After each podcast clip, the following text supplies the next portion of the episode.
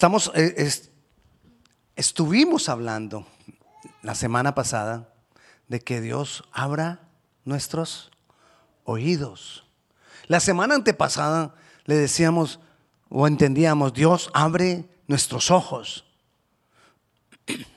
Ahora, cuando Dios abre nuestros oídos, cuando Dios abre nuestros ojos, cuando Dios, o, cuando Dios abre nuestro entendimiento, ahí es que soy una persona espiritual. Hay tres tipos de personas. La persona natural que no conoce a Dios. Y la persona espiritual que conoce al Señor, camina con Él, han sido abiertos sus ojos, han sido abiertos sus oídos, ha sido abierto su entendimiento. Y el, y el carnal que está ahí en la mitad, conoce al Señor, pero no han sido abiertos sus ojos, no han sido abiertos sus oídos y no camina como pudiera caminar con el Señor. Caminar, con, caminar en lo espiritual es, es caminar con Jesús y aprender a ver las cosas naturales desde el punto de vista espiritual. Aprender a ver las cosas naturales desde lo sobrenatural. Eso es ser espiritual. Cuando yo aprendo a ver desde lo espiritual, voy a poder ver lo natural cambiar. Voy a ver esa transformación que Dios nos ha prometido. Voy a ver las promesas que Dios ha prometido. Porque muchas veces se nos pasan, se nos pasan las promesas. No la vi. Jesús ya la compró. Jesús ya la dispuso. Pero yo no la disfruté. Porque quizás no estoy viendo desde el punto de vista espiritual. Y eso es lo que llama la Biblia tener un espíritu diferente.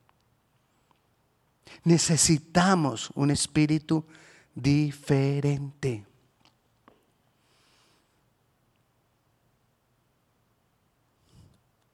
Dios quiere hacer de nosotros hombres y mujeres espirituales.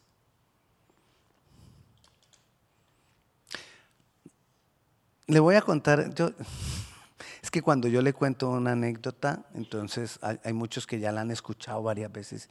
Otra vez, pastor. Pero se la voy a contar porque hay muchos que no la han escuchado. Para que lo entienda un poquito.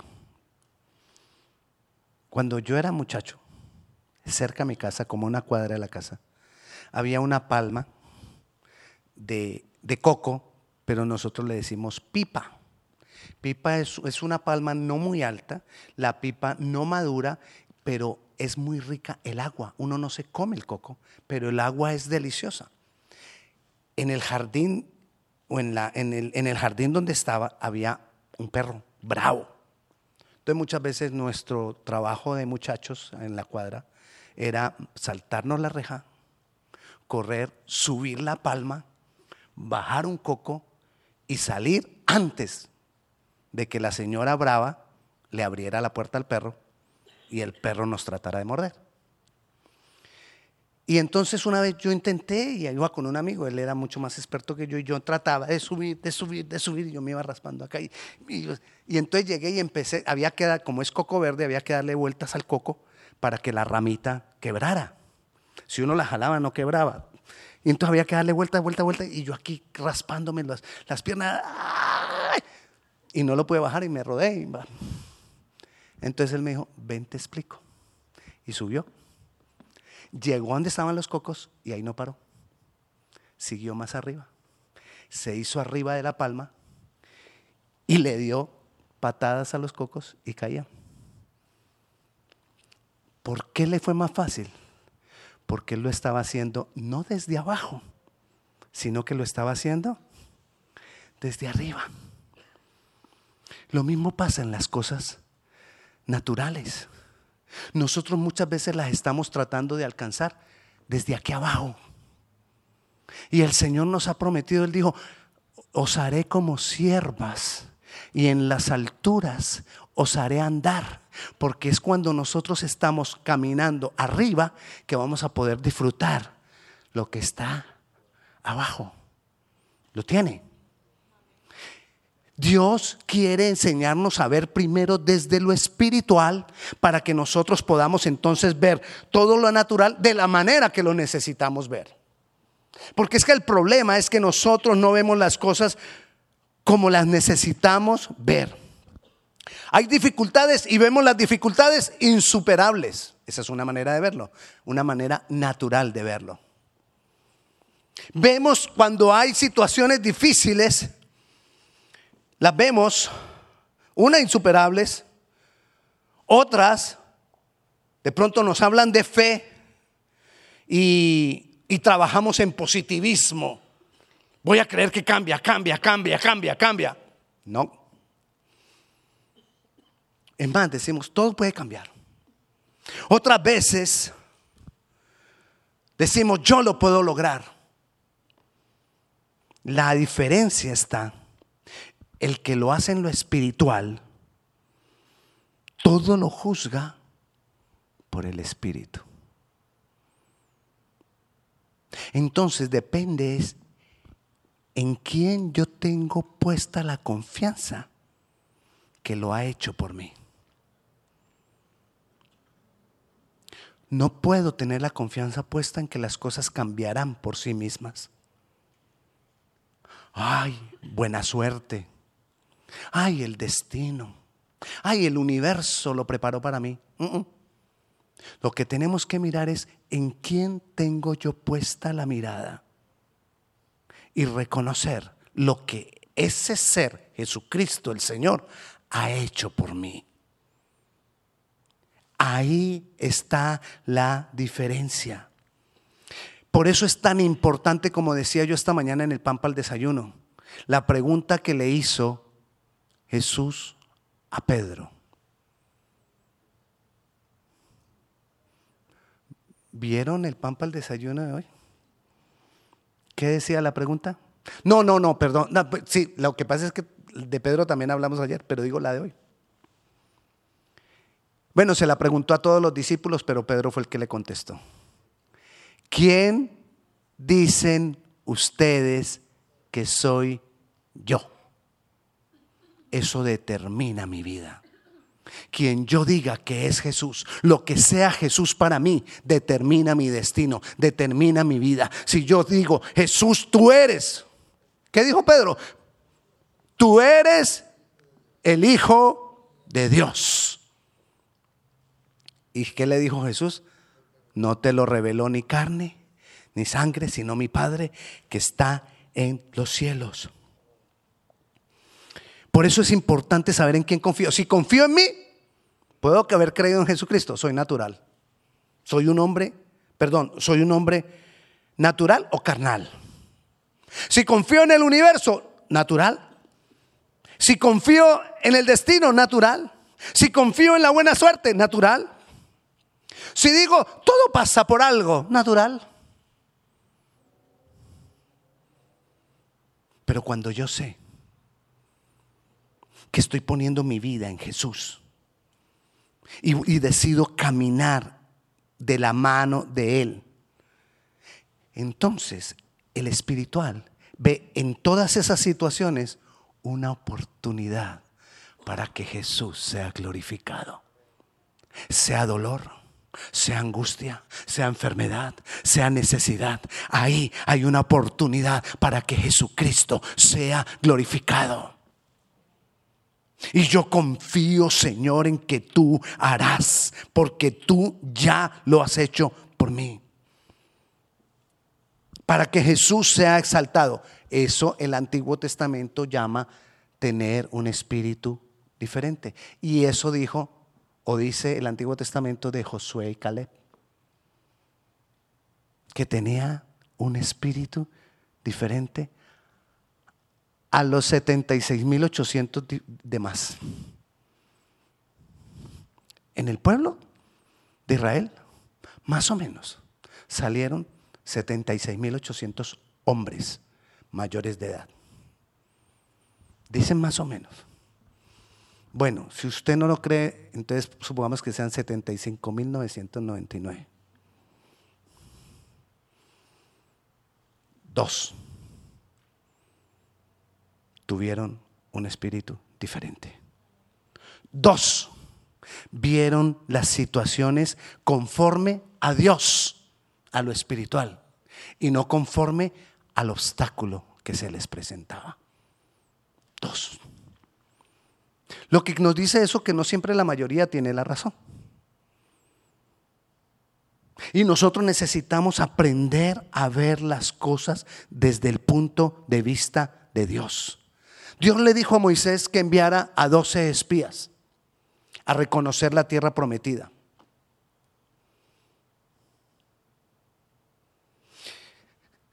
Desde el monte Sinaí, donde Moisés recibió la palabra, al borde a Cades Barnea, donde él envió los espías a reconocer la tierra, Deuteronomio capítulo 1, versículo 1 y 2 dice que eran 11 días. La consecuencia del pueblo de Israel fue que como no creyeron, estuvieron en el desierto 40 años. Qué dolor. Ahí no estamos hablando ni de salvación ni de no salvación. Estamos hablando de disfrutar todo lo que Jesús tiene para nosotros. Nosotros podemos estar caminando con el Señor. Ellos caminaban con el Señor y durante 40 años vieron milagros todos los días. Y durante 40 años había una nube que los cubría del sol y los protegía de las quemaduras del sol. Y durante la noche había una columna de fuego que les calentaba en medio del frío y los guiaba en medio de la noche. Todos esos 40 años tuvieron la presencia de Dios. Pero no disfrutaron lo más importante hay una cantidad de promesas que Dios tiene para nosotros. Que necesitamos abrir nuestro entendimiento, abrir nuestros ojos. Entonces, de esos doce fueron, llegaron ahí a Cades Barnea y Moisés dice, ok, voy a mandar a doce. Dios le dijo y escogieron doce, uno de cada tribu, y los mandaron a que recorrieran la tierra y que vieran cómo eran los habitantes de esa tierra, cómo era esa tierra, si era, tierra, si era una tierra buena, si era una tierra fértil. Y fueron y vieron que esa tierra era preciosa. ¿Sabe qué hicieron?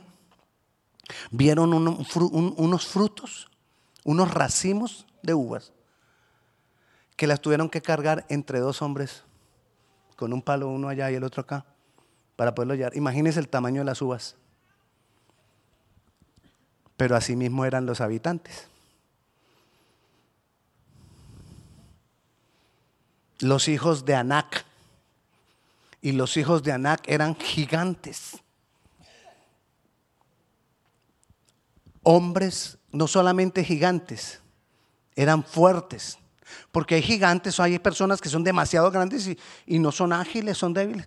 No, eran hombres gigantes y preparados para la guerra. Leámoslo. Vayamos a Números capítulo 14. El libro de Números, capítulo 14. Ya casi llego. Un segundo.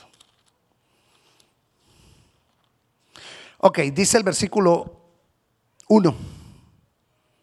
No, perdón. Números, 14, no, números 13. Vamos a números capítulo 13. No leí. Sí, 13, 26.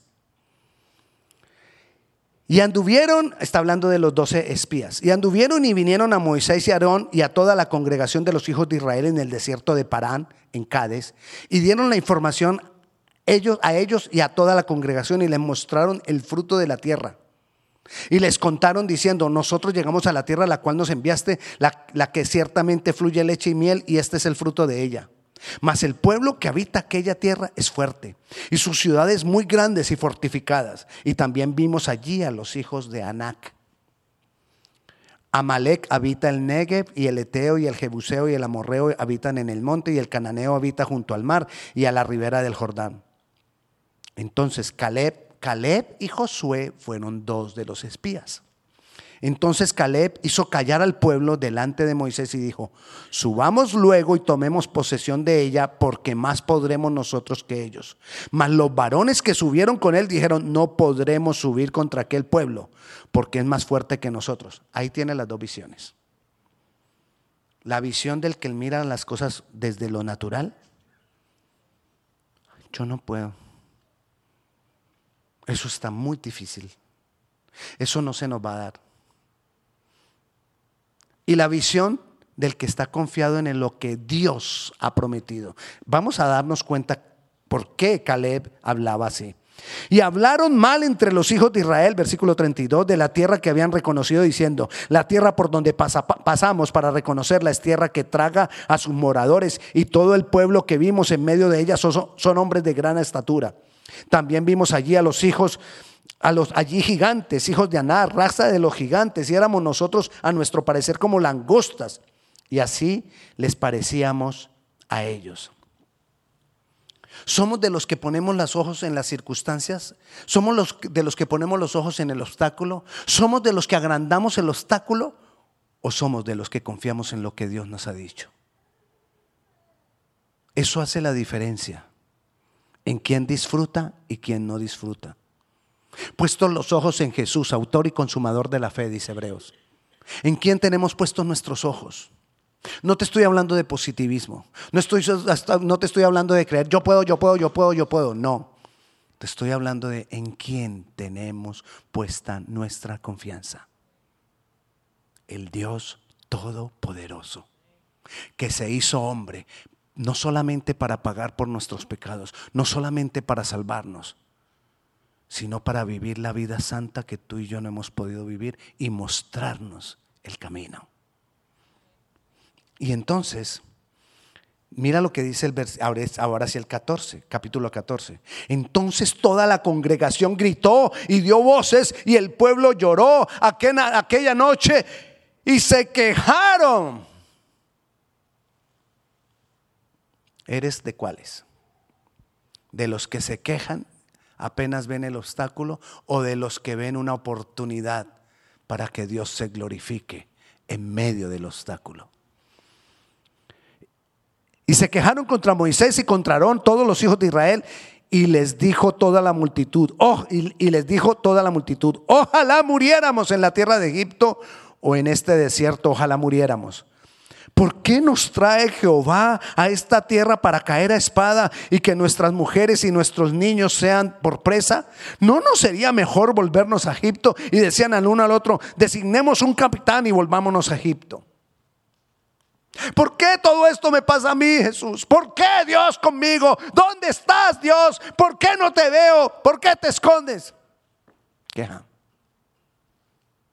¿Hasta cuándo voy a seguir sufriendo esto? Queja.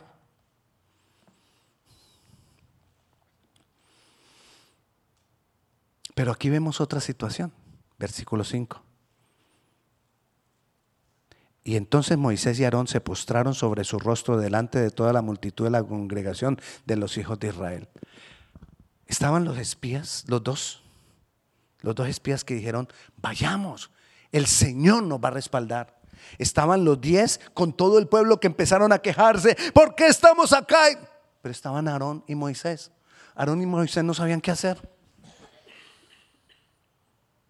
Yo no he visto nada, dijo Moisés, digo yo me imagino que Moisés y Aarón dijeron, ¿qué hacemos? Yo no he visto nada de lo que ellos vieron y yo no sé qué tomar posición si de los que se quejan o de los que dicen vayamos, que podemos. ¿Qué hacemos cuando no cuando no sabemos qué hacer? Postrarnos delante de Dios, como hicieron Aarón y Moisés. Josué y Caleb iban más adelante. Josué y Caleb, no, nosotros creemos en que podemos porque tenemos puestos los ojos en Jesús. Gloria a Dios, esa es la posición. Pero si todavía no estoy en esa posición, ¿qué debo hacer? Por lo menos, Señor, abre mis ojos. Señor, abre mis oídos. Señor, abre mi entendimiento. Pero no te quedes ahí en la queja. ¿Hasta cuándo? No te puedes quedar en la queja. Versículo 6, Josué, hijo de Nun, y Caleb, hijo de Jefone, que eran de los que habían reconocido la tierra, rompieron sus vestidos y hablaron a toda la congregación de los hijos de Israel diciendo, oiga pues, la tierra por donde pasamos para reconocerla es tierra en gran manera buena, pero eso no es la gran motivación. Versículo 8. Si Jehová se agradare de nosotros, Él nos llevará a esta tierra, haya el obstáculo que haya, hayan los gigantes que haya, haya el, problema, el problema que haya. No importa que no tengo. Y nos la entregará tierra que, tierra que fluye leche y miel. Por tanto, no seáis rebeldes. ¿Cómo llaman a los que se quejan? Rebelde. ¿Cómo llaman al que no cree? Rebelde. ¿Cómo llama al que no es espiritual? Rebelde.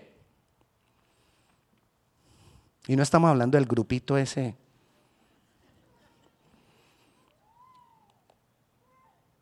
Por tanto, no seáis rebeldes contra Jehová, ni temáis al pueblo de esta tierra, porque nosotros los comeremos como pan. Su amparo se ha apartado de ellos y con nosotros está Jehová. No tenga miedo. No tema. Porque recuerde lo que hablamos en estos días. El amor de Dios y el temor son contrarios. Si hay uno, no hay el otro. Entonces, si yo tengo amor de Dios, el temor huye. Lo dice la palabra. Pero, ah, pastor, pero es que tengo un poquito de amor y tengo un poquito de temor. Si estamos en ese caminar y te vas a quedar ahí o vas a avanzar. Entre más amor de Dios, menos temor. Y el amor de Dios no depende de que Él me lo dé, Él ya me lo dio, Él ya lo mostró, porque de tal manera amó Dios al mundo que ha dado su Hijo unigénito. Él ya lo hizo. Porque Él nos amó primero. Él ya nos amó. El problema es qué tanto amor de Dios yo estoy recibiendo. Qué tanto amor de Dios yo estoy permitiendo. No teman. No teman. Les dijeron ellos. No temáis. Versículo 10. Entonces, toda la multitud habló de apedrearlos. Pero la gloria de Jehová se mostró en el tabernáculo de reunión en ese momento. ¿Qué vamos a hacer? Tres posiciones. Queja.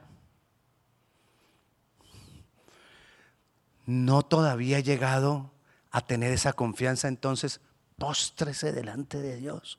Búsquelo a Él, que Él le llene, que Él le quite ese, ese pensar de que no se puede, ese pensar, ese temor, ese dolor.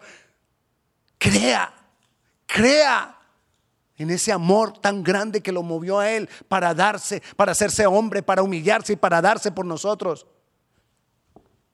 Y entonces, puestos los ojos en Jesús, vaya adelante. No importa que no sepas inglés.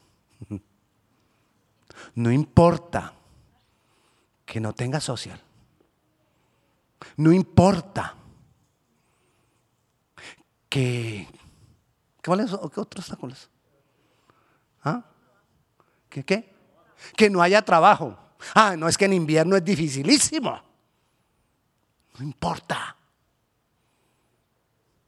No importa que te digan que es que ahora, todo, es que se sabe, todos los años en esta época es durísimo. No, no lo voy a creer, no lo voy a ver así. Voy a poner los ojos en Jesús. Y si estoy luchando, mientras luchas, ¿qué haces? Josué y Caleb ya pasaron para acá. Pero Moisés y Aarón estaban como que, Moisés, ¿qué, qué hacemos? Aarón le dijo, Moisés, ¿qué hacemos? Y Moisés dijo, hermano, no nos queda de otra. Piso. Pongamos la frente al piso y orémosle al Señor. Y los otros estaban allá en su agonía. No puede ser. Esto es muy difícil y ahora viene invierno y con este frío.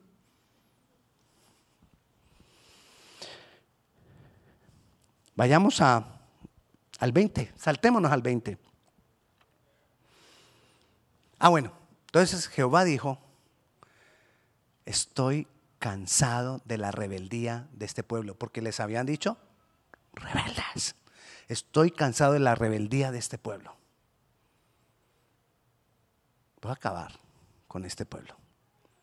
Moisés le dijo, no, Señor. Moisés intercedió. Hermano, cuando nosotros intercedemos por otro, Dios escucha. Interceda por otro. paréntesis, este es paréntesis. Ore por otro. Cuando nosotros intercedemos por otro, Dios escucha. Martes y jueves, 7 y 30 vía Zoom. Oración e intercesión. Entonces Jehová le respondió a Moisés. Entonces Jehová dijo, versículo 20, yo le he perdonado este pueblo conforme a tu dicho, Moisés. Mas ten ciertamente como vivo yo y mi gloria llena toda la tierra. Todos los que vieron mi gloria y mis señales que he hecho en Egipto y en el desierto y me han tentado ya diez veces Diez veces habían tentado a Dios. ¿Cómo lo habían tentado? Dios los sacó con mano fuerte de, Egipto. Dios hizo milagros. Acuérdese de las siete plagas que fueron como diez. Acuérdese de todo eso que tuvieron que vivir y que salieron de corriendo y, Faraón vino y los persiguió y, Dios los libró. Abrió el mar rojo y luego lo cerró para que muriera el ejército de Faraón. Viendo todo eso, seguían. Y cada que se rebeldizaban, seguía Dios haciendo milagros y se rebelaban y seguían. Diez veces. Pero le leo el versículo. Todos los que vieron mi gloria, 22, y mis señales que he hecho en Egipto y en el desierto y me han tentado ya diez veces. ¿Y qué? No han oído Abre mis oídos, Señor, hablábamos hace ocho días. Abre mis ojos, Señor, hablábamos hace quince días. Y no han oído mi voz. Hace ocho días hablábamos, abre nuestros oídos. ¿Hace quince? ¿Y qué dijo ahí? No verán, 23, no verán la tierra de la cual juré a sus padres. Si tú no aprendes a oír y a ver en lo espiritual, no verás la respuesta en lo natural. No porque no esté, no porque Dios no te la dé, porque la dejas pasar, porque no la vemos, porque no la vemos. No verán la tierra de la cual juré a sus padres. No, ninguno de los que me han irritado la verá. Necesitamos ver las promesas de Dios primero en lo espiritual para luego verlas en lo natural. ¿Y cómo vemos en lo espiritual? En una relación íntima con... No tenemos que hacer nada. Tú no tienes que hacer nada para ganarlo. Tú no tienes que hacer nada para lograrlo. Solamente una relación íntima y personal con Jesús por medio del Espíritu Santo. Pero a mi siervo Caleb, por cuanto hubo en él, ¿ah? Otro espíritu. Ay, ¿cómo sería el espíritu de, de Caleb? ¿Será que era un espíritu como el de los gigantes? No, los gigantes ni tendrían quizás. Entonces, ¿cómo era diferente? Porque él en la relación con Dios aprendió a ver a oír. Dios le abrió el entendimiento, por lo cual Caleb, por cuanto en él hubo otro espíritu, y decidió, decidió. ¿Qué decidió? Ah, decidió que los frutos eran buenos. Ah, decidió que esa tierra se veía maravillosa. No. ¿Qué decidió? Ir en pos de mí. Tú no tienes que hacer nada. Nada. Si no lo tuvo que hacer Caleb. No lo tenemos, mucho menos nosotros, porque Jesucristo ha hecho la obra por nosotros. Todo lo que necesito de ellas es ir en pos de Él, caminar con Él.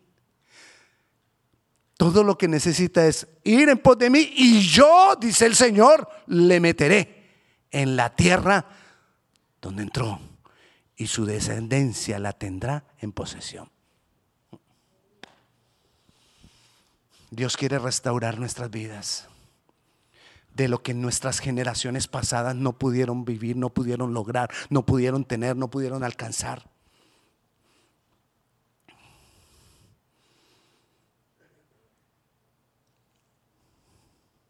Qué maravilloso es cuando nosotros aprendremos a mirar lo natural desde el punto de vista de lo sobrenatural. ¿Que tenemos que ser una especie rara? No. ¿Que tenemos que hacer, haber hecho no sé cuántos cursos? No. ¿Que tenemos que haber hecho, haber eh, sido parte de la iglesia por yo no sé cuántos años? No. Invéntese otra. Colabore. Señora.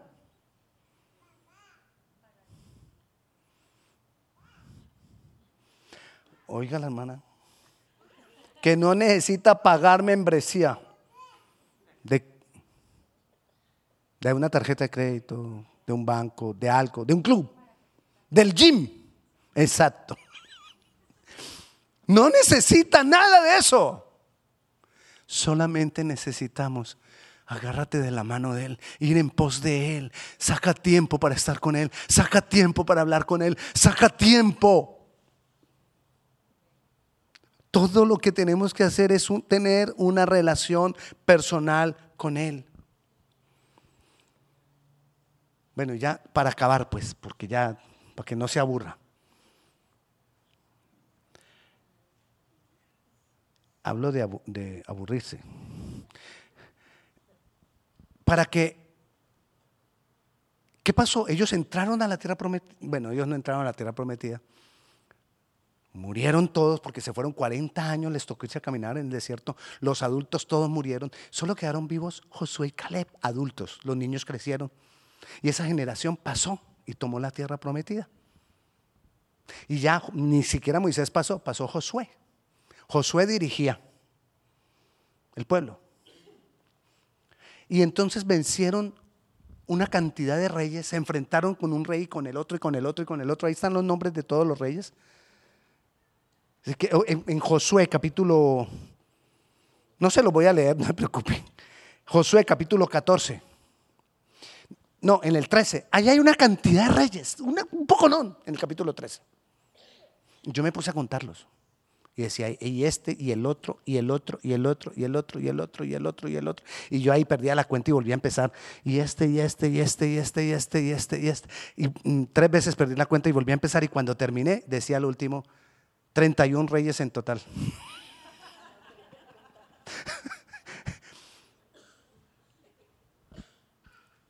Después de que vencieron 31 reyes en total, imagínense toda la tierra que adquirieron. Recuerde lo que Dios le había dicho a Caleb. La tierra será para tu descendencia. Mire, entonces ahí en Josué capítulo 14, versículo 6. Y los hijos de Judá, Caleb era de los hijos de Judá. Y los hijos de Judá vinieron a Josué, que era ahora el que dirigía, ya no era Moisés, en Gilgal. Y Caleb, hijo de Jefone, Ceneseo, le dijo, tú sabes lo que Jehová dijo a Moisés, varón de Dios, en Cades Barnea, tocante a mí y a ti. Es decir, ¿te acuerdas lo que Jehová dijo de nosotros dos? Yo era de edad de 40 años cuando Moisés, siervo de Jehová, me envió a Cabes Barnea a reconocer la tierra y yo le traje noticias como lo sentía en mi corazón. Y mis hermanos, los que habían subido conmigo, hicieron desfallecer el corazón del pueblo, pero yo cumplí siguiendo a Jehová, mi Dios. ¿En qué cumplimos? Siguiendo al Señor. No sigas hombre. No sigas al hombre. Sigue al Señor. Es en pos del Señor, no del hombre. Los hombres nos morimos. ¿No? Fallamos. Lo dijo ella. ¿O no? Bueno, sigamos. Entonces Moisés juró, juró, diciendo, ciertamente la tierra que oyó tu pie será para ti y para tus hijos en herencia perpetua, por cuanto cumpliste siguiendo a Jehová mi Dios. Ahora bien, Jehová me ha hecho vivir, como él dijo, estos 45 años. ¿Cuántos tenía? ¿Cuántos? 85. Tenía 40 cuando fue a reconocer y ahora 45 más colabore. 85. Estos 45 años desde el tiempo que Jehová habló estas palabras a Moisés cuando Israel andaba por el desierto y ahora aquí, hoy soy de edad de 85 años. ¿Vio? No, no necesitas la cuenta, él le dice. Todavía estoy tan fuerte como el día que Moisés me envió. ¿Cuál era mi fuerza entonces? Tal es mi fuerza para la guerra y para salir y para entrar. Dame pues ahora este monte del cual habló Jehová aquel día, porque tú oíste en aquel día que los anaseos están allí y que hay ciudades grandes y fortificadas y quizá Jehová estará conmigo y los echaré como Jehová ha dicho. Él no hablaba lo que creía, él hablaba lo que Jehová había dicho, porque él había aprendido a oír a Dios. Josué entonces le dijo y dio a Caleb, le bendijo y, y dio a Caleb, el hijo de Jefone, a Hebrón por heredad. Por tanto, Hebrón vino a ser heredad de Caleb, hijo de Jefone, ceneseo, hasta hoy por cuanto había seguido cumplidamente a Jehová, Dios de Israel. ¿Quiénes vivían ahí? Los hijos de Anac. Y dice ahí que Caleb los venció y tomó la tierra. Eran los mismos gigantes que no habían sido capaces de pasar antes. Ahora él tenía porque él había seguido creyendo no solamente creyó cuando tenía 40 años, sino a los 85 todavía decía diciendo, aquí estoy y sigo adelante y no me voy a rendir. Así todavía no tenga mis papeles. No, pero oramos para que vengan pronto. Sigo adelante. Así todavía no hablo inglés. No, pero vamos a hablar inglés. Y sigo adelante. Así todavía a veces sienta que desfallezco. Sigo adelante. Que lo que nosotros nos proponemos, no desfallezcamos cuando hemos puesto los ojos en Jesús. Dice que Él ya nos bendijo en los lugares celestiales de autoridad. La bendición está ahí. No podemos dejar que se pase. La bendición está ahí. No podemos mirar más los obstáculos. Si ves un obstáculo que tú puedas decir, el Señor se ha de glorificar. Voy a caminar en pos de mi Señor. Voy a seguirlo a Él. Voy a hacer lo que Él hace. Voy a caminar como Él camina. Voy a amarlo voy a buscarlo, me voy a entregar más a Él.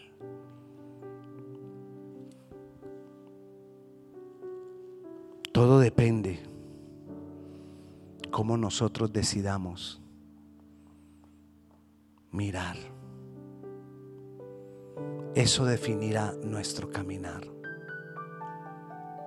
Puestos los ojos en Jesús, el autor y consumador de la fe.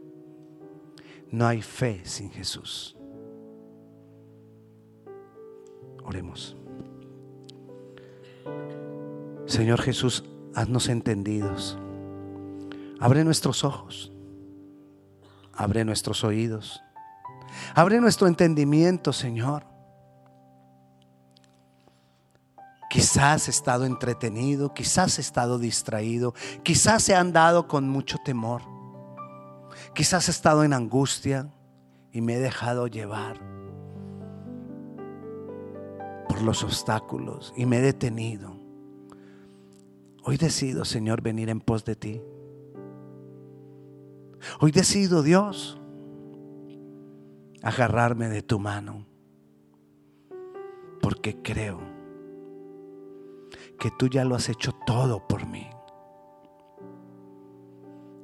Y aunque no le puedo añadir nada, ayúdame, Señor, a amarte, a agarrarme de ti y caminar contigo. Te damos gracias, Jesucristo, en tu nombre. Amén.